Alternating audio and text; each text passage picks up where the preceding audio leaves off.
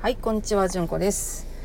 えー皆様いかがお過ごしでしょうか？私はね、あの夏休み入った途端、うちの母が 動けなくなったと連絡が来まして、えーで、えー夏休みの早いうちに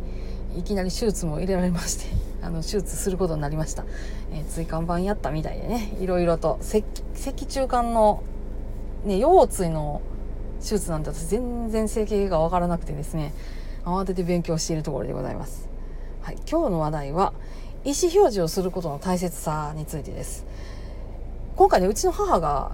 痛くて、えー整形外科通ってたんですよ。であの痛い痛いって言ってで何とかしてくれっていうので、えー何回もね整形外科行くもんやから整形外科の先生が分かりましたって言って MRI を取りえーでそしてあの手術の可能な病院に紹介しっていうことがあったんです。この間大体 2, 2週間です。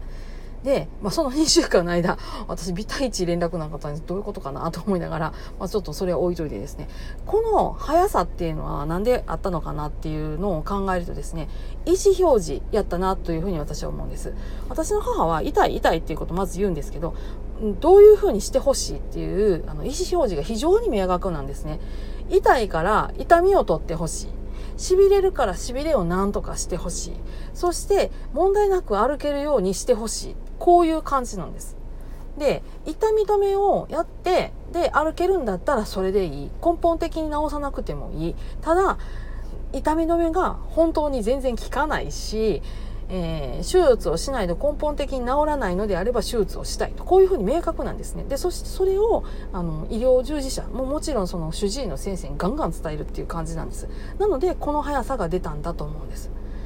大体病院でなかなか先生が言うことを聞いてなくて困るっていう方は痛いというだけの意思表示の方が非常に多いんです。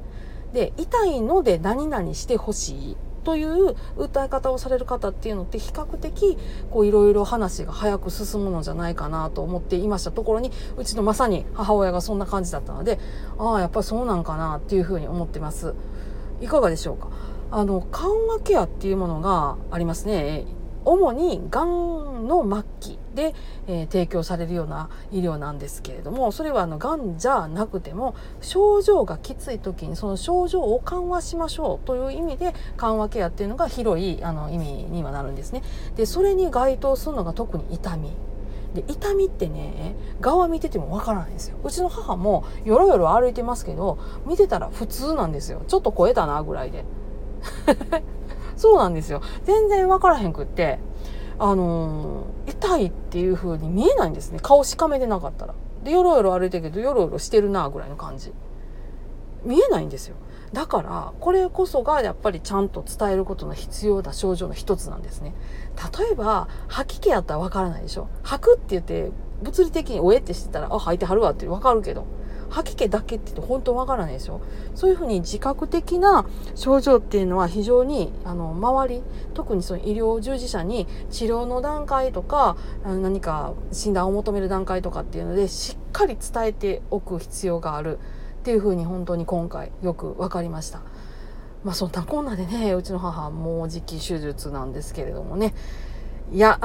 退院してからどういう風にしてあげようかなっていうのをあの本当に弟とか妹とかあとはね、えー子供たちとかがすごく頼りになるのでもう彼らに物理的なとこを任せながら私はここはこうやって書くんやでってバーって書類を埋めながらですね、えーそんなことを話してたことでございます。ね、なんかほんまに困った症状があったら何をどういう風にしてほしいのかっていうのをまず伝えてほしいなというふうに思います。もちろんねなんか病気やったら根本的に治してほしいっていうのがね人情ですよ。そりゃそうですよ。せやけどそれが治らへんなったとしたら私はせめて何々をしてほしい。こういうふうにねあの伝えていただくっていうことがやっぱり大事なんじゃないかなと思いました。っていう話でした。めっちゃ長いですけども。はい。こんな感じで今週ねバタバタと過ごしていこうかなと思っております。皆さんもね暑いですんでどうぞ。ご自愛なさってください。ありがとうございます。皆さんどうぞ安穏な一日をお過ごしください。それではまた。ごきげんよう。